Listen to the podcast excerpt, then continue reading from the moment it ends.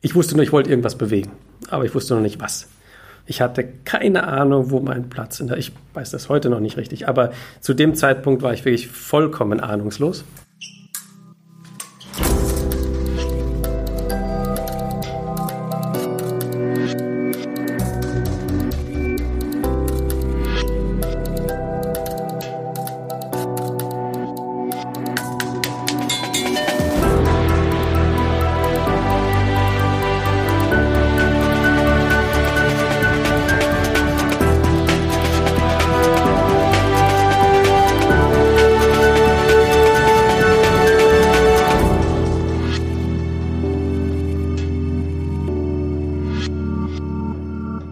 Herzlich willkommen zu unserer Durchfechter-Episode Nummer 12. Diesmal hören wir Christian Tidona. Als junger Biologe wechselte er von einer vielversprechenden Unikarriere in die freie Wirtschaft.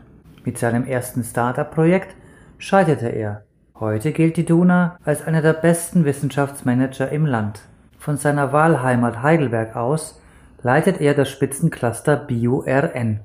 Der Experte für Biotechnologie engagiert sich unter anderem im erfolgreichen europäischen Forschungsverbund Health Access Europe.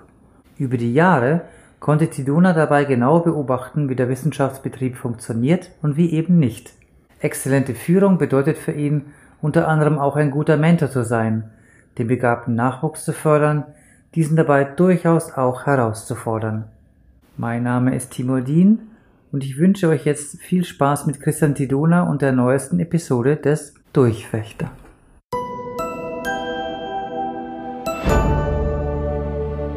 Ich war so das, was man heute ein extremes ADHS-Kind nennen würde. Wahrscheinlich hätte man mich heute weggesperrt und mit, äh, mit Ritalin vollgestopft oder irgendwelchen anderen Medikamenten, weil ich als Jugendlicher nicht zu bändigen war. Äh, viel dummes Zeug gemacht. Im Nachhinein ist klar, das war Unterforderung, aber das war den Lehrern damals nicht so bewusst, ob gleichwohl ich auf einer Waldorfschule war und das eigentlich ein Umfeld hätte sein müssen, wo man mit, mit Kindern, die ein bisschen anders sind, eigentlich umgehen kann. Und das ist eigentlich auch der Anspruch dieser Schule. Aber Faktum war, dass ich 80 Prozent meiner Schulzeit vor der Tür verbracht habe. Und dann macht man halt blödes Zeug. Aber eine Sache ist aus dieser Zeit, glaube ich, hängen geblieben. Äh, insbesondere, weil man sehr viel gefordert war in der Form, dass man irgendetwas produziert, was man vor anderen vorstellt und auch vertreten muss. Das ist so typisches Grundkonzept der Waldorfschule, wo es dann auch Monatsfeiern gibt, wo man dann vor der gesamten Schule steht und irgendwas vortragen muss oder was zeigen muss. Dass man so diesen Grundrespekt verliert vor vermeintlichen Respektspersonen. In einer Form, dass man wirklich in der Lage ist, vor tausend Menschen zu treten, einen Vortrag zu halten oder eine Aussage zu treffen, ohne dass einem gleich das Adrenalin durch die Decke geht. Äh, denn das merkt man. Wir haben als Menschen haben wir feine Antennen und wir merken dass wenn jemand unsicher oder nervös ist. Und wenn sie natürlich Menschen begeistern wollen, dann dürfen sie nicht aus jeder Pore Unsicherheit und, und, und Angst ausstrahlen. Und das ist etwas, was man üben kann und was in dem Fall ich wahrscheinlich relativ früh geübt habe und was ein bisschen in meinem Naturell liegt, äh, nicht zu viel falschen Respekt zu haben. Und zu meiner Zeit gab es noch die Wehrpflicht. Ich bin dann zur Bundeswehr gegangen, war seinerzeit schon zu Abiturzeiten mit meiner heutigen Frau zusammen und während der Bundeswehrzeit sind mir verschiedene Dinge klar geworden. Auch manche der meiner engsten Freunde, die ich heute noch habe, stammen aus dieser Bundeswehrzeit. Das war so eine Zeit, die wirklich unbedingt notwendig war, um den, um den Geist zu sortieren. Und danach war, ursprünglich wollte ich mal ein Geschäftsführer werden und wollte Wirtschaft studieren. Aber nach der Bundeswehrzeit äh, wurde mir dann klar, wenn ich das machen will an einer der Top-Schulen, dann muss ich aus Heidelberg weg und muss von meiner Frau weg. Und das wollte ich nicht. Und deshalb habe ich geguckt, was gibt es hier, was irgendwie mit meinen Zeugnisnoten zur Deckung zu bringen ist. Und das war Biologie, was mir Spaß machte. Da habe ich gedacht, so, jetzt ziehst du das durch. Und dann kam ich genau in diesen Schub der Molekularbiologie zu der Zeit. Also die Top-Leute kamen da gerade aus den USA zurück und äh, belebten Heidelberg mit dieser Molekular- und Zellbiologie. Und das hat mich dann so begeistert, dass ich das dann weitergemacht habe. Und habe es auch nicht bereut. Am Ende bin ich doch wieder Geschäftsführer geworden.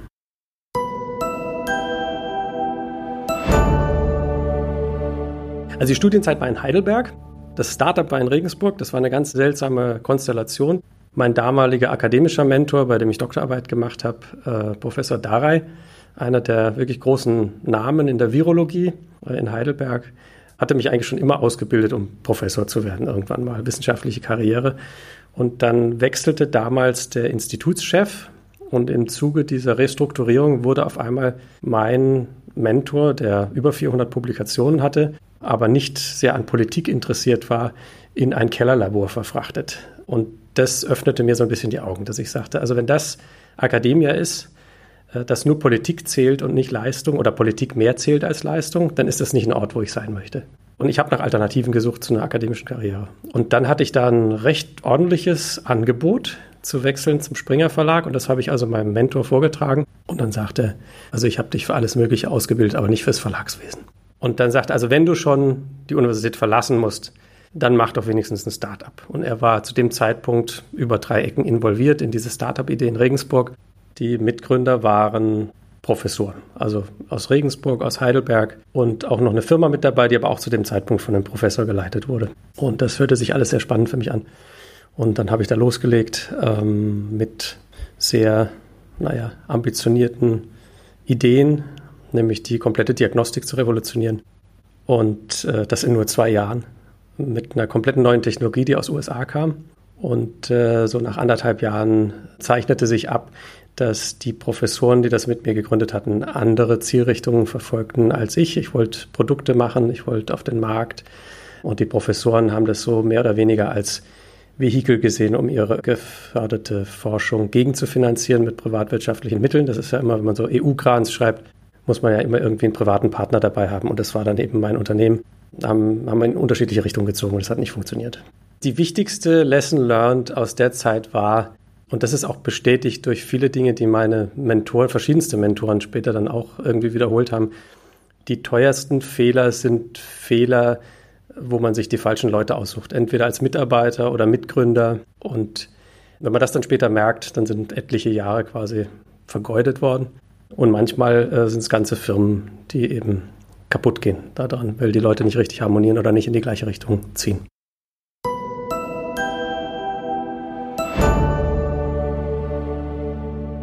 Als das dann scheiterte, war das natürlich ein Riesenschlag, weil erst natürlich die Frage kommt, war das eine richtige Entscheidung, nicht an der Universität zu bleiben, sondern ein Startup zu machen? War eigentlich eine verrückte Idee damals. Und ist, das, ist der Lebenslauf jetzt ruiniert? Was ist der nächste Schritt? Denn nach, nach sowas natürlich zurück in Akademia ist ganz schwierig, weil dann eine Lücke in der Publikationshistorie ist und, und das funktioniert eigentlich nicht. Und deshalb hatte ich damals einfach mal, um zu gucken, mich an verschiedenen Stellen beworben, initiativ.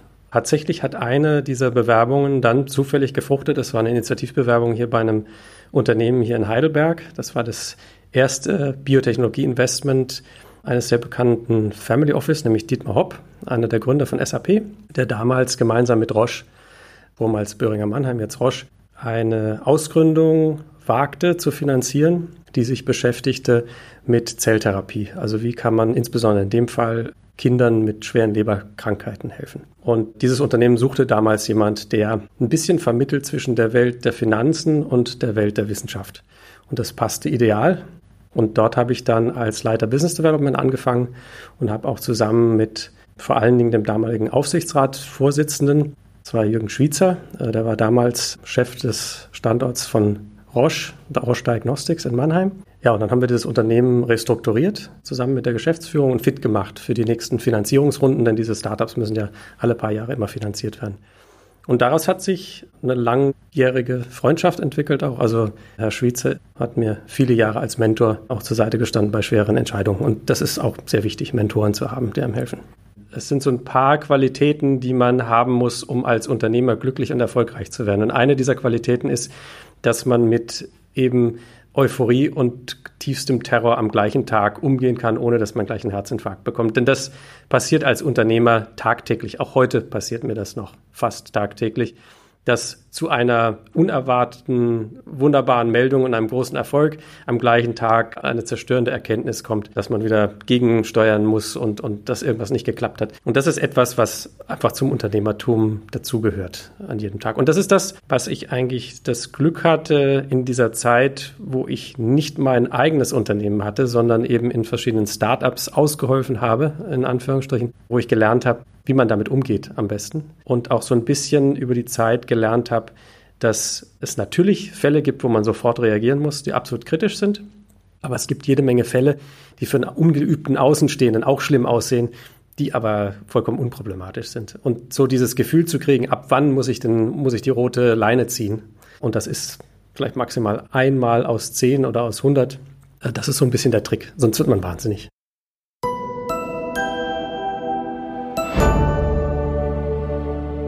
Ich sag mal, ab 2004, 2005 hatte ich dann auch Gelegenheit, sehr viele andere Startups in diesem Portfolio zu sehen, das immer größer wurde. Das war das erste Investment von Herrn Hopp in der, in der Biotechnologie. Da gab es dann noch viel weitere in der Folge und auch in dem ganzen Umfeld. Das war Aufbruchstimmung. So langsam gab es wieder Geld für Startups, vornehmlich von Family Offices oder kleineren Gruppen.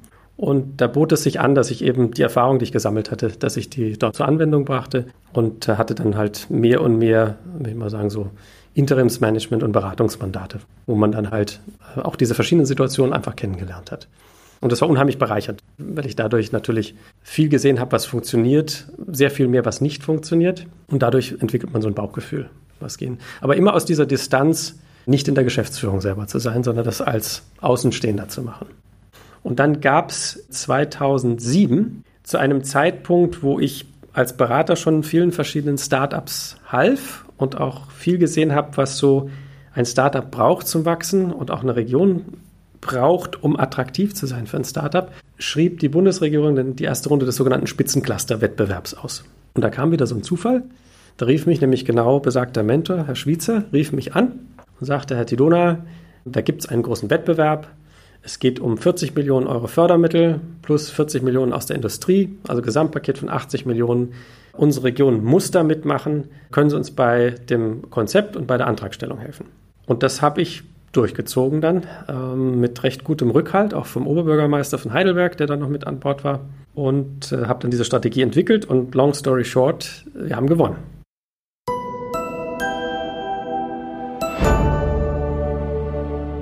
Ist sehr viel wert, Menschen zu haben im Leben, die einem offen die Wahrheit ins Gesicht sagen, ungeschminkt.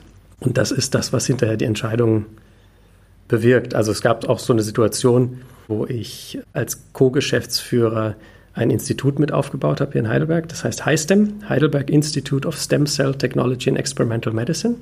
Das ist ein Institut, was in Kooperation zwischen der Dietmar Hopp Stiftung und dem Deutschen Krebsforschungszentrum und dann auch am Rande der Universität Heidelberg gegründet wurde, mit öffentlichen Fördermitteln auch. Und das hatte ich geholfen mit aufzubauen, allerdings in der Rolle gleichzeitig auch des Geschäftsführers der Bioregion hier. Das ist also quasi der Antragsteller beim Bund gewesen, der dieses Gesamtvolumen von 80 Millionen also als Vorschlag erarbeitet hat und dann auch umsetzen musste. Und als dann dieses äh, Stammzellinstitut gegründet war, rief ich zum Beispiel Herrn Schweizer an und berichtete voller Stolz, hören Sie mal, Herr Schweizer, jetzt bin ich auch noch zusätzlich Geschäftsführer eines namhaften Stammzellinstituts. Finden Sie das nicht klasse? Dann war kurz Pause und dann kam zurück, Herr Tidona, morgen treten Sie zurück. Und dann war auf meiner Seite erstmal Pause. Und dann habe ich geschluckt und habe gesagt, wieso? Und dann öffnet er mir so ein bisschen die Augen, dass er sagte, so, gucken Sie mal. Auf der einen Seite sind Sie Chef der Bioregion, ähm, Sie verteilen Fördermittel. Auf der anderen Seite sind Sie Geschäftsführer eines Stammzellinstituts und empfangen Fördermittel. Interessenskonflikt. Wenn Sie morgen nicht zurücktreten, haut Ihnen früher oder später jemand die Birne weg.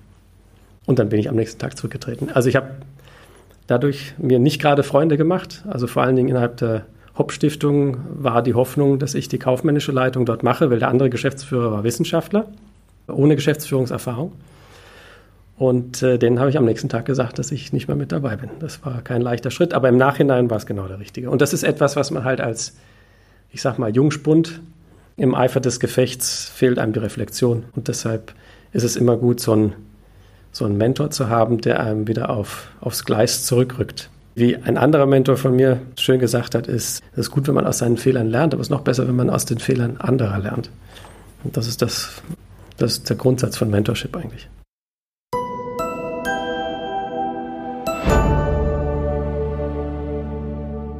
Natürlich muss man als Unternehmer in harten Situationen, wo es um Vertragsverhandlungen geht, wo es um große Dinge geht, ähm, muss man auch manchmal Härte zeigen. Aber das Wichtige dabei ist immer, am Boden zu bleiben und empathisch zu sein. Jeder Mensch, dem wir begegnen, egal in welchem Impact Level, also mit welchem Einflussgrad dieser Mensch, der vor einem steht oder vor einem sitzt, äh, sich bewegt, der kommt immer zusammen mit dem Paket, was er auf dem Rücken hat. Und am Ende zählt nur die Summe des Ganzen. Also das heißt zumindest in meiner Lebensphilosophie die Summe des Menschen, was er geleistet hat und welche Ecken und Kanten er vielleicht auch hat. Und ich versuche zu vermeiden, Leute nach, einfach nach dem ersten vermeintlich schlechten Eindruck zu beurteilen. Man weiß nie, was sich in diesem Gepäck verbirgt.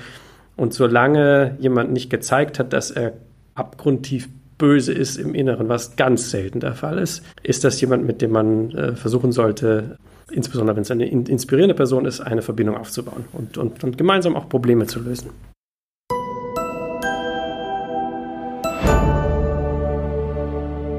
Heute ist es so, dass jedes Talent auf der Welt sich frei entscheiden kann, wo er oder sie die produktivsten Lebensjahre verbringt. Das heißt im Umkehrschluss, es kann nur gewinnen, wer es schafft, die größten Talente für seinen eigenen Standort zu begeistern und sie dahin zu bekommen.